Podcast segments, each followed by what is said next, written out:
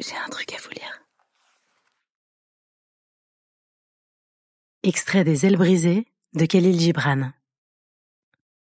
Maintenant, je sais qu'il existe quelque chose de plus haut que le ciel, de plus profond que l'océan, de plus prodigieux que la vie, que la mort et que le temps. Je sais maintenant ce que j'ignorais auparavant. Il y a des choses plus grandes et plus pures que celles que prononce la bouche. Le silence illumine nos âmes, murmure à nos cœurs et les rassemble.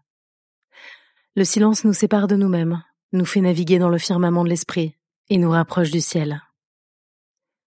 Toute beauté, toute grandeur en ce monde naît d'une simple pensée ou d'une simple émotion en un homme. Tout ce que nous voyons aujourd'hui accompli par les générations passées était, avant de se manifester, une pensée dans l'esprit d'un homme ou une impulsion dans le cœur d'une femme.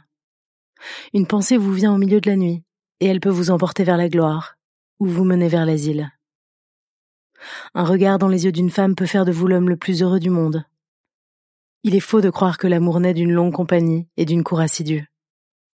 L'amour est le rejeton d'une affinité spirituelle, et si celle-ci ne se crée pas en un moment, elle ne se créera ni pendant des années, ni même pendant des générations. Le cœur d'une femme ne change pas avec le temps ou la raison. Même s'il agonise sans arrêt, il ne périra jamais. Le cœur d'une femme est comme un champ transformé en champ de bataille. Après que les arbres aient été déracinés et l'herbe brûlée, après que les rochers aient été rougis de sang et que la terre soit parsemée d'eau et de crânes, il redevient calme et silencieux, comme s'il ne s'était rien passé.